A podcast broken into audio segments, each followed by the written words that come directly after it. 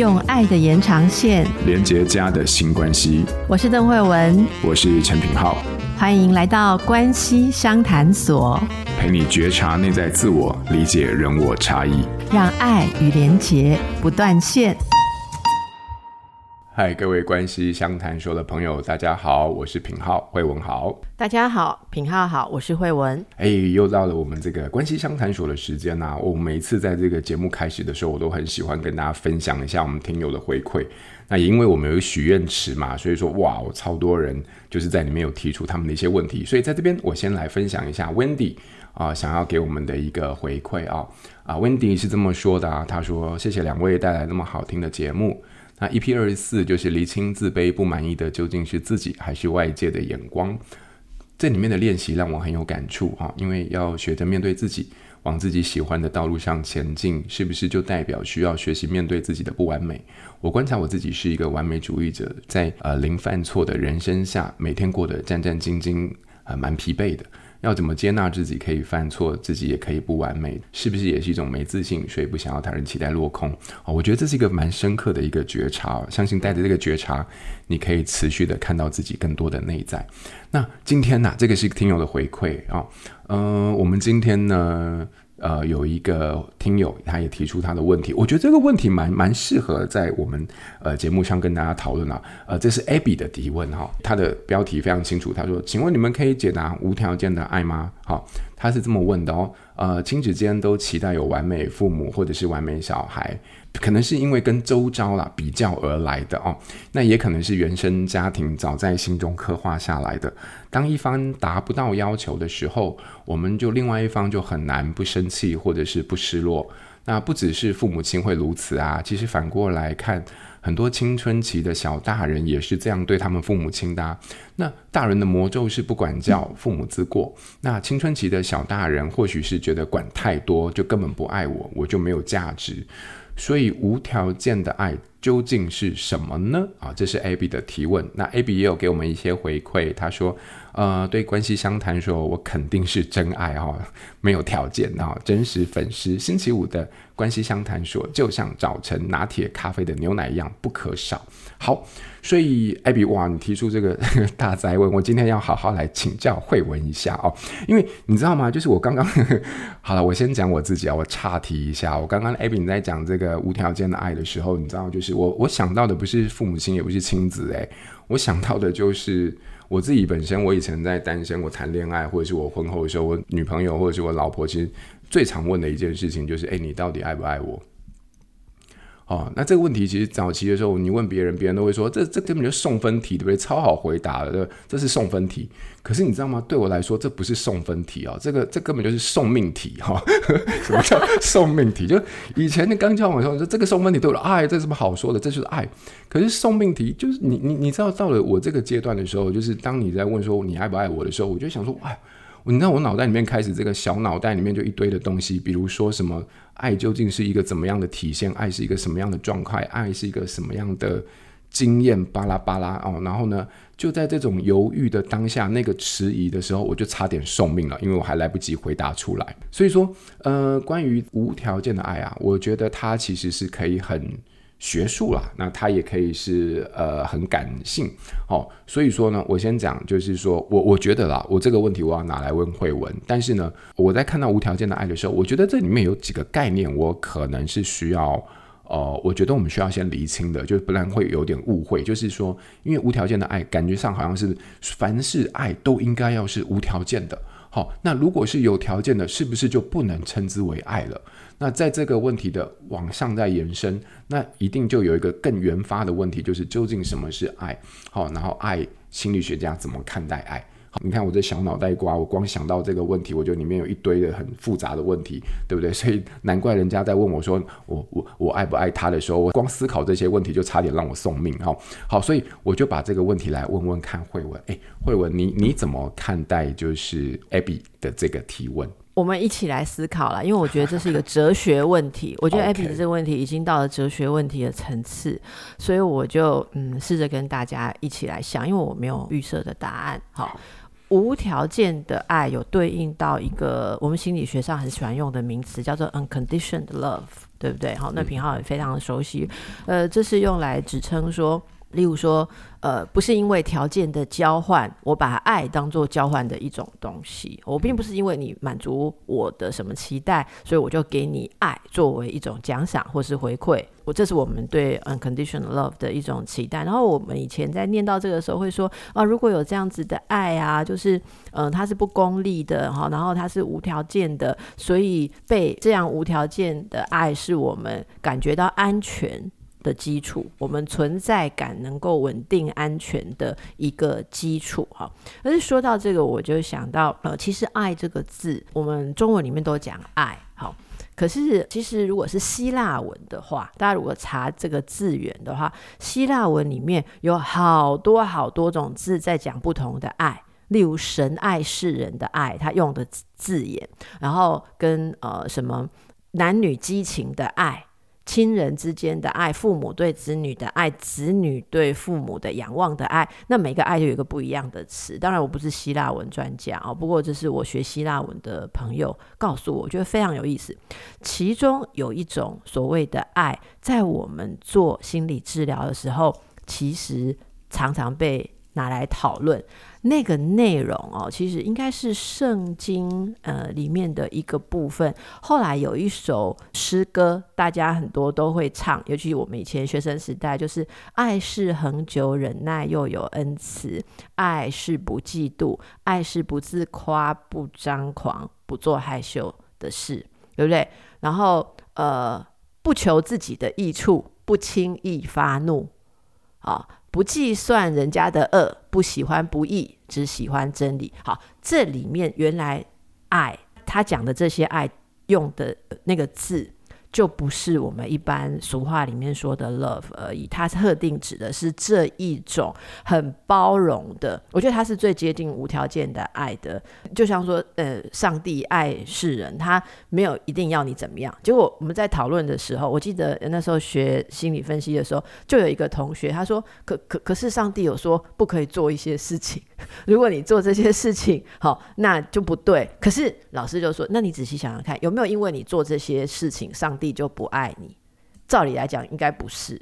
如果是那样的爱，应该说你做了这些不好的事情，上帝可能会引导你觉察，像牧羊一样，把你往正确的地方牧。那是因为他爱你。所以我用这些例子来跟大家发想的意思，就是说什么叫无条件的爱？无条件的爱，第一个我们可以确定的是，不是作为交换，不是为了他个人的利益，但是他绝对不是对你没意见，你怎么样他都说 OK。这是不一样的，因为如果我们今天很爱我们的小孩，那他正要往前走，要掉到泥巴坑里面或者水池会受伤，你一定会跟他讲不可以往那边走嘛？你说这样是爱？那青少年，你刚刚举到很多青少年的例子，就是如果管我就是不爱我，那意思就是说，你如果不知道前面有坑，我就让你掉下去，这样叫爱你吗？哦，那事情当然都不是这样，所以我们在谈。无条件的爱的时候，应该要看到是那一个整体抱持的大手。我环绕着你，我整体来讲，我愿意看着你蓬勃生长、安全，你有一切的好，而这里面没有我自我太多的需求。好，那我为什么说这是哲学问题？我希望你好啊，不就有一个我吗？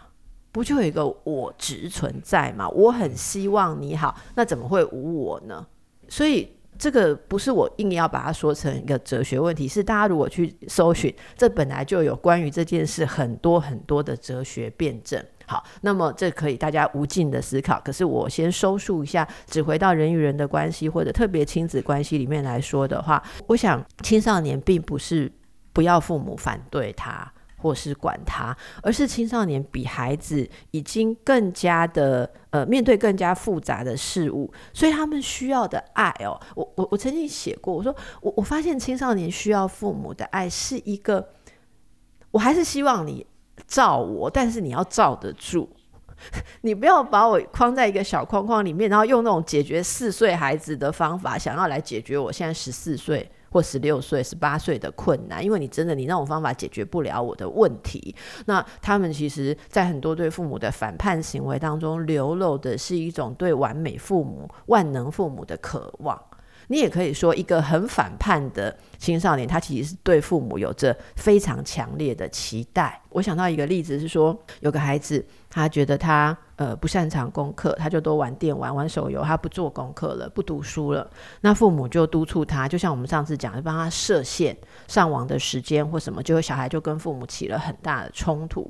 然后呃呃，父母就说：“你这样子哦，花这么多时间在上网，睡眠也不足，眼睛也弄坏。”我这个父母就讲了一句话说：“我希望你健健康康的。”那个小孩说。你希望我健健康康，那为什么我念书看很多书，眼睛很酸的时候，你都不阻止我？但是爸妈说：“哦，我不知道你看书的时候眼睛有很酸。如果我知道，我也会叫你休息啊。我不是有买叶黄素给你嘛？哈，就就这样讲。然后那小孩子就说：好，那好吧，你其实还是希望我成绩好，好，你才有面子。他爸爸这时候就过来，爸爸说。”你老子真的不需要靠你有面子。诶，他爸他爸爸是学霸，然后自己很成功。他说：“老子为什么需要靠你有面子嘛？”好，那这个冲突就起来，冲突就起来。妈妈就在那边打圆场，说：“我真的只是希望你健康而已。其实哦，你考怎么样都没有关系。”这儿子就没有讲话。第二天不知道怎样，养精蓄锐又回来战斗了。他来就说：“妈，你昨天说你对我唯一的期望就是我要健康，对不对？你好自私。”妈妈说：“哈，你健康，我有什么好处？对啊，如果我生病，你要照顾我啊。那如果我健健康康，以后你老了，我就会照顾你啊。你就是养儿防老，你就是要我健健康康，爸爸就是要我好好的，这样子以后你们老有所靠。你们养子女不是无条件的付出。”你们是在盘算，你们要回收，不然啊啊，就你知道，你知道小孩子有时候在把很多道理扯在一起的时候，不成熟的逻辑有时候让人无可辩驳。他就举说，那你看很多有疾病的小孩，他们的父母根本没有办法奢望他们的健康。他说，老师曾经让他们这个好像有他们有某种那种生活的体验课去参观，呃，像罕见疾病的基金会或者什么，他就说，他就举那个当例子哦，他说那些父母。根本不能奢望小孩的健康，那才是真爱。好，那个妈妈拿这个故事来问心理医师啊。好，她说：“妈妈说她讲的怪怪的，可是我找不到任何一个环节可以反驳。哎，我期待他健康，这样也是自私，没有错啊。”然后他这个妈妈就哑口无言，然后就说：“哦，我想一想，想一想的方式就是去问陈品浩这样子，问心理师嘛，哈，类似啊。那你说这里面？”这个沟通出了什么问题？你真的要落入那种无条件的爱去讨论的话，如果我们抓住刚刚整个哲学辩证里面最核心的点，只要有爱，那就有两方的关系。我爱你，你被我爱，对不对？或者说我被你爱。只要有两方的关系，这两个人都是人呐、两个人都有主体，你不会被一个没有主体的东西爱。所以，我认为这一点在辩证上，我个人认为完全无私的爱是一种幻想。如果有父母认为说你对小孩都是无私的爱，我觉得真的要准备青春期的时候，你会被大反扑、大挑战。呃，那不如我我的想法说，不如我们自己就承认说，我对你有我。主观的成分，想象的爱，而我会不断的接受你的回馈，知道我也愿意去确认，我想象的好可能不是你要的，好，但是这是我也要不断的确认你的心智已经成长成熟到你懂得为自己判断好。跟危险，好，在这个东西达成之前，我会尽我所能的帮助你，但我尽尽我所能的民主开放，不要把我一厢情愿的事情加注在你身上。而随着你年纪的成长，我也会越来越谦卑，知道你也是一个成人，我的方法不见得是对的。就这个问题很难呐、那在交还给品浩之前，我说一个小例子。这个小例子是我以前在当精神科医师的时候，我有一个做心理治疗的个案。当然，我一样在节目当中不能谈到他的案例的细节。可是有一个片段，他跟我说他不想活了，然后他说他有一个就是了结自己的计划。然后我跟他说：“那你要伤害自己的话，就我们一定要做些什么来保护你。好，那你如果要这样的话，我也许就必须要跟你讨论这事情需不需要请爸妈协助。”啊，或者你会不会需要住院或者什么？然后他就很生气的看着我，是个青少年，他就很生气的看着我说：“我以为你是跟他们不一样的大人，我以为你是真正了解我的，原来你也跟那些大人一样，你根本不在意我想要怎样。”他说：“我现在想要做的就是，例如说结束。”我这个不喜欢的人生，我不喜欢我爸妈的方式，我不喜欢怎样，我不喜欢我的学校，我不喜欢我什么。那你却不支持我，你就像所有的大人一样，就是要我活着。然后那时候我才医学院毕业第一年呢，我就觉得说，哎。就是很像我刚刚讲的例子，就是这 something wrong，我不能跟他说呀，我了解你，我支持你，就像我们不能支持青少年去去跳到洞里去受伤，可是他却挑战说，你为什么不能无条件的支持我？你为什么要跟我唱反调？所以我那时候在督导的时候，我就告诉我很资深的老师，那那时候那一年我才二十五岁，我的老师可能五四五十岁，哈，非常资深的教授，这个教授就说，你要告诉这个病人。他说的话是这样：他说，你跟他的关系是你是他的医生，而救治他的生命是你的职责。所以在这个角色上，很抱歉，你的目标不是不管他要做什么都支持他，而是有一个基本的责任，是你必须要保护他的生命。那在这个前提之下，你愿意尽所有的能力来帮他探索、探讨，为什么这个人人想要的生命对他来讲这么的可厌？但是这是你对他的 commitment，你的责任，也是你爱他的方式。他就讲到“爱”这个字，我坐在那边，我真的觉得茅塞顿开。然后那时候我也二十几岁，也还在我自己某种跟父母的叛逆期。那可是我记得那时候老师的这样一席话对我的启发非常大，所以几十年来我一直记得这样子的一段话，我也会告诉我的学生这样子的例子。也就是说，我今天当你的医生，我今天当你的爸爸，我今天当你的妈妈，我是有职责的。好，那在这个职责上，我们会尽力的做到不误解你、不扭曲你、不打压你、不对你做有害的事情，而不去妨碍你的成长。但是我有我基本。要做的事情，那将会让我不是一个无关的路人，我不会完全不干涉你。可是我们要不断的去合作，让这个这个东西变成合作，而不是有害的控制。这是多么高的一个艺术啦！所以总而言之，这是我对无条件的爱的一些联想。我超认同的。我刚刚听你讲的时候，我也自己分享一个我自己的小故事啊，不是我的啊，大概就是我在教养里面的一个问题。就是慧文，你刚才说到那个，就是就是你凭什么？就是说你这个不叫做无条件，对不对？对。我后来发现，其实很难，非常难。对于每一个父母亲来说，就是只要有那个主客体出现的时候，就没有办法有所谓的无条件这件事情。我自己身为父亲，其实孩子已经蛮大的。那有时候时候我们还是会有很多在共识上面其实是没有办法达到共识，甚至在教养上面有非常多议题。那有时候我们也会为了这些事情很多的争执跟来回。那我现在其实我没有办法说，就是说我什么都是为你好，其实我不相信这一套。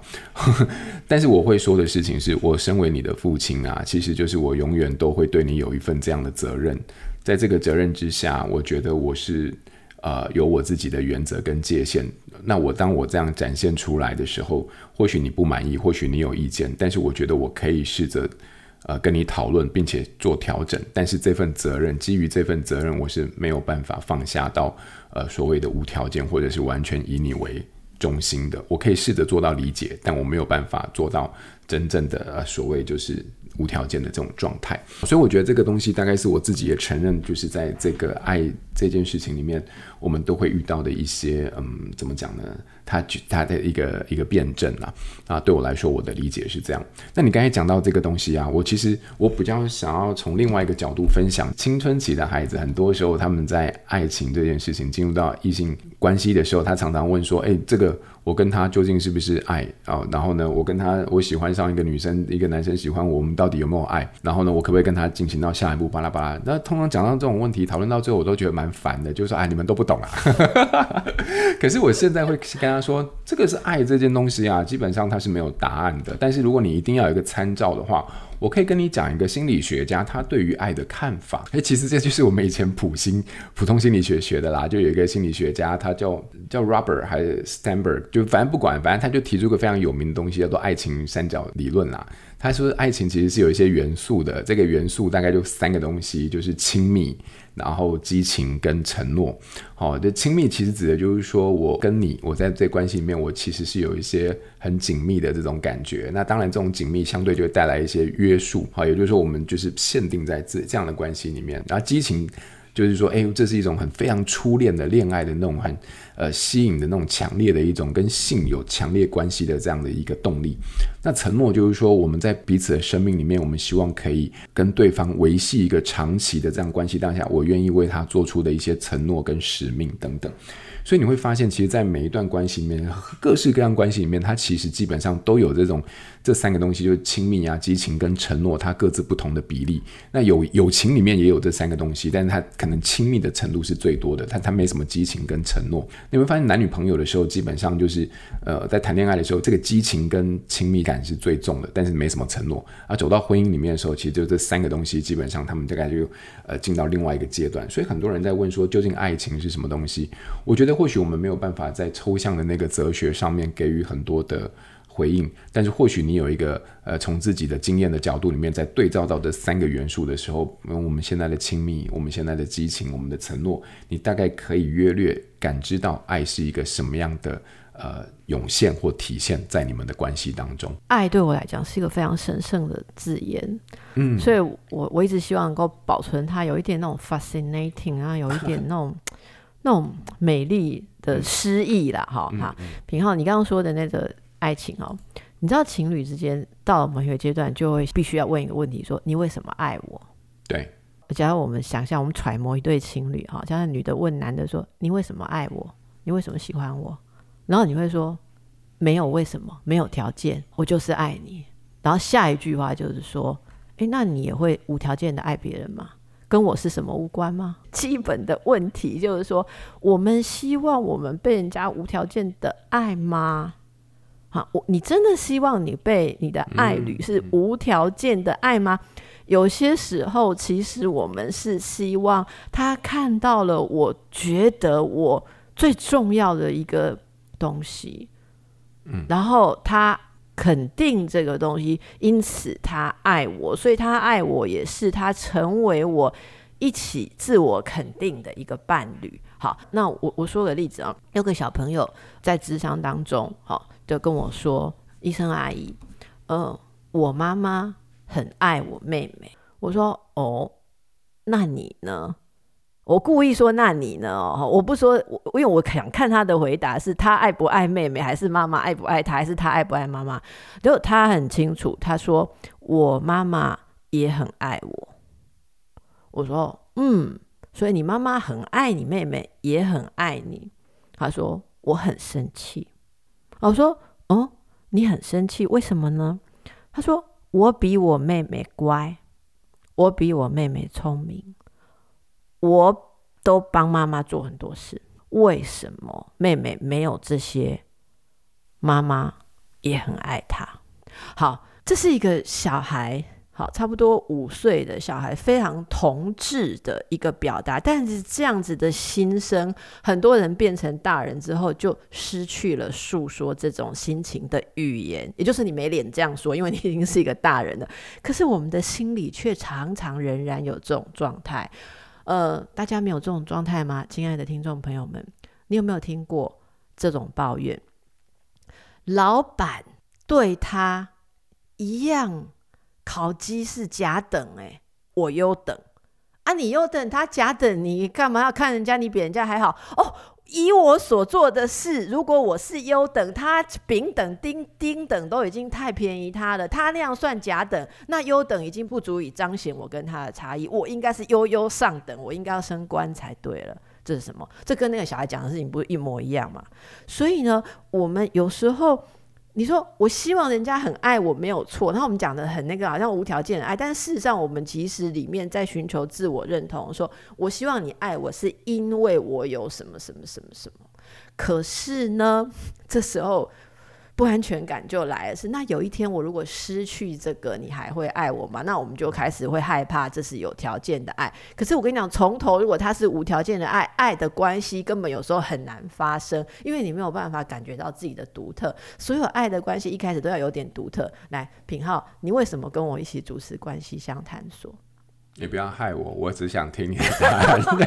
对，你不要说你对我无条件的信任，你觉得跟我一起做节目，不管怎样做，你都会继续做下去。那我会觉得说，那换一个不是我的主持人来，你也谈得很嗨哦。那我算什么？我就变 replaceable，、嗯、我就变可替代了嘛。嗯、所以其实陷入无条件的爱这种迷失的时候，有这么这么多的事情可以帮助大家去想一想哈。那如果你对呃你的父母，你期待的是无条件的爱，因为我知道我们的听众朋友里面有一些年轻。的听众有一些小朋友 哈，年轻朋友，我觉得你真的要想一想，你期待的是父母更了解你，还是父母都不要管你？你是不是希望他？管得好棒，好艺术可以帮助你。好，而我们通常就是很气他讲一些无效的管法，甚至让你觉得说他把你当笨蛋看。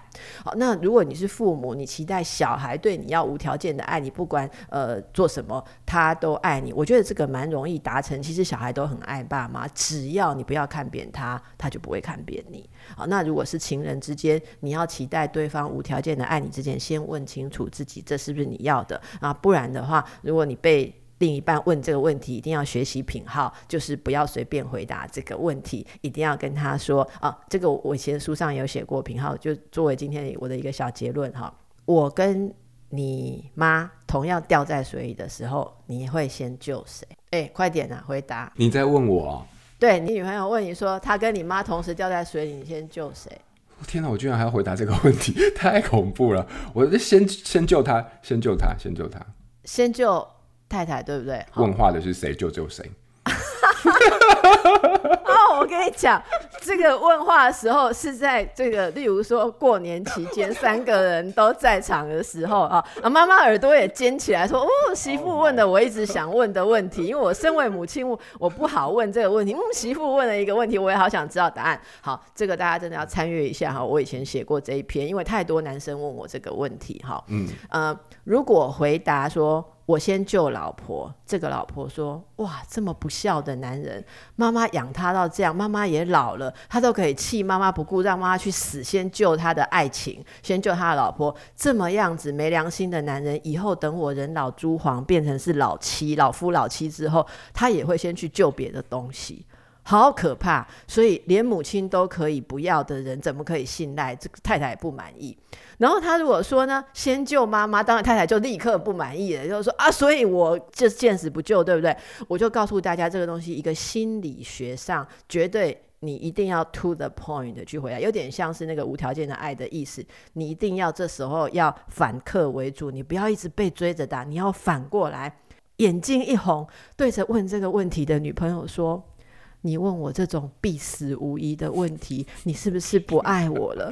你是不是喜欢你学长？我昨天看到你跟你学长去吃饭，你是不是问我这个问题要推我下坑？所以不管我答什么，你都可以 fire 我。你为什么不爱我了？我想他马上跟你讲，没有事，没有事，吃饭，吃饭。太经典了，太经典哇！我觉得这招要学起来。这招我刚刚还想说，哎，那是不是我要回答他？就是说。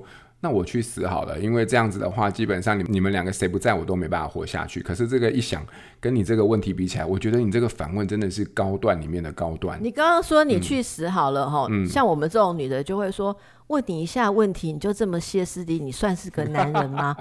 你就这样什么都不承受，不负责任啊，有一点点压力你就要绕跑。哦、那也是不行啊，所以你要站在那里面对这个问题呀、啊，嗯、你要去面对这个问题，而我们要面对到问题核心。所以谈到无条件的爱的时候，其实对方说你不爱他，你要跟他讲说，那你希望什么样的爱？那这是我对无条件的爱之无回答版本。经典经典，好，太棒了，太棒！我觉得这回到一个更哲学，但是更。重点的一个思考啦，就是说，其实这个东西只要是有主体跟个体出来说，它永远都不是一个标准的答案能够解决的问题。但是透过今天我们单元的分享，我觉得非常经典的一些交流呢，相信大家都可以各自在这个疑惑当中找到你的答案。那慧文，你最后有什么想要分享给大家的新练习吗？还是 就是把这个问题，最后这个刚刚这个问题，我觉得爱真的是没有办法练习。我觉得我们好好体会你在生命当中敢体现得到的爱这件事情，这样就好，因为你会发现它其实都用不同的方式存在。那我觉得你刚刚讲的这个，我把它 rephrase 一遍，就是说，我们好好的去认领，或者是看清楚我们自己在爱之中。我们到底要什么？不要老是说别人怎样怎样，让别人别人贪婪自私。先问自己，我们到底要什么？嗯、好，先先检查一下自己吧。嗯、是是是，好，那我们就把这个作为我们在面对爱这件事情的时候一个自我觉察的开始。那还有就是，如果没事的话，不要问你的男朋友，就是关于这个谁 掉进水里面。如果你不幸问到这个问题，请你千万要参考慧文的这个答案，我就超喜欢的，反客为主。如果可以回答问题，这个一定是我的读者，谢谢你。平时就要多读慧文的书嘛，让你在关系里面无往而不利啊！再次强调，没有无往而不利，但是只是有时候可以不用死的问题，不用死在那里。好，好，OK。好 那就今天感谢大家喽，我们呃关系相谈所下个礼拜见，拜拜，拜拜。